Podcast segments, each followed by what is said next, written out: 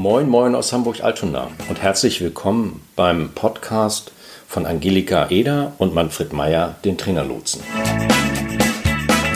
Der Trainerlotse nimmt sich in seinem wöchentlichen Podcast alles Akquise, alle Themen rund um die Vermarktung von Training, Beratung und Coaching zur Brust. Moin, moin. Hier ist Manfred vom Trainerlotsen aus Hamburg. Ja, heute möchte ich mal ein bisschen was über Zing erzählen. Ähm, es gibt sicherlich einige Gründe, warum man auf einer solchen Plattform unterwegs ist.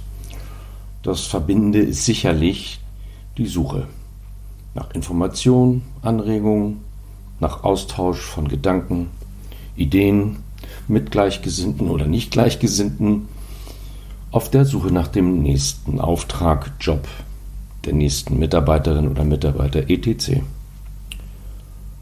Oder eben halt nach einer interessanten Veranstaltung. Ich habe viele Jahre auf Zing nach geeigneten Kandidatinnen und Kandidaten für meine Vermittlung von Trainer, Berater und Coaches gesucht. Das immer dann, wenn die Anforderungen meiner Auftraggeber mit den Trainern, Beratern und Coaches, die in unserem direkten Netzwerk waren, nicht zu erfüllen waren. Das hat eigentlich immer gut geklappt. Mit ein wenig Übung ließen sich über die Suchfunktion geeignete Kandidatinnen und Kandidaten lokalisieren und die Profile lieferten mir dann die ersten notwendigen Informationen. Und dann war es natürlich auch von Vorteil, dass man mit den Kandidatinnen in direkten Kontakt gehen konnte. Diese Qualität schätze ich als Premium-Nutzer immer noch sehr. Mit einigen anderen Angeboten von Zing habe ich wenige Berührungspunkte. Einige Veränderungen in der letzten Zeit ähm, finde ich milde gesagt etwas irritierend. Tja, und dann habe ich eine Entwicklung verschlafen, nicht richtig zur Kenntnis genommen. Das ist das Zing-Portfolio. Verschlafen trifft es eigentlich nicht so richtig. Ich hatte in der Zeit keinen Bedarf, es hatte keine Relevanz. Für mein Vermittlungsgeschäft war es nicht vom Vorteil. Das Standardprofil liefert in der Regel alle Informationen, die ich so brauche. Aber das hat sich jetzt geändert. Die Schwerpunkte meiner Arbeit haben sich verschoben.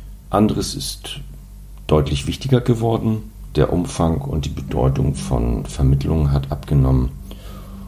Und da lohnt sich ein zweiter Blick auf das Portfolio, denn da passte plötzlich etwas zusammen. Wir hatten und wir sind seit einiger Zeit dabei, unsere Social Media Marketing Kompetenzen auszuweiten. Wir betreiben das auch und ein Element unter vielen sind die Landing Pages, die einen wesentlichen Part im Verkaufsprozess übernehmen.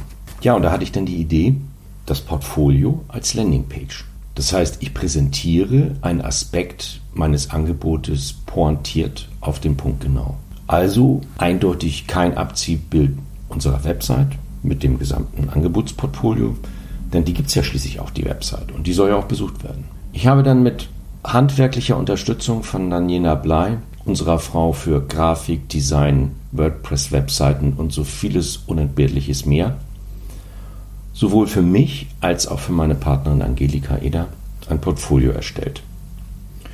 Ich bin mit dem Ergebnis sehr zufrieden und bin sehr gespannt auf die weitere Entwicklung. Daniela und ich haben bei der Arbeit an den Portfolios die Möglichkeiten und auch Grenzen dieses Tools ausgetestet und kennengelernt. Diese Erfahrung gießen wir gerade in eine Do-it-yourself-Anleitung für die Erstellung eines Portfolios. Damit sollte es dann eigentlich einfacher klappen. Vorab sei aber gesagt, die Erstellung hat so ihre Tücken. Wer es trotz unserer Anleitung nicht schafft oder sich gleich die Arbeit sparen will, dem machen wir gerne ein Angebot. Die Do-it-yourself-Anleitung werden wir wahrscheinlich in den nächsten ein, zwei Wochen fertiggestellt haben. Sie findet sich dann natürlich auf unserer Website.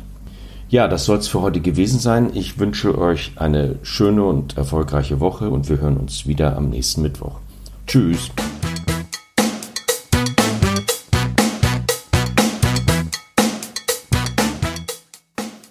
Das war's für heute. wir sind am Ende dieser Folge angelangt. Vielen Dank fürs Zuhören. Weitere Informationen findet ihr in den Show Notes zur Sendung auf trainerlotse.de-podcast. Solltet ihr noch Fragen haben oder uns einfach kontaktieren wollen, dann schreibt uns eine Mail an ahoy.trainerlotse.de. Zum Schluss haben wir noch ein paar Hinweise und eine Bitte. Wir sind sehr gespannt auf eure Feedbacks.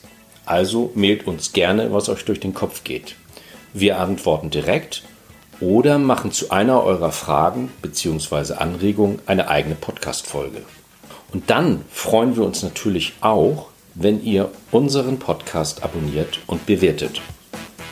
Bis nächste Woche. Tschüss.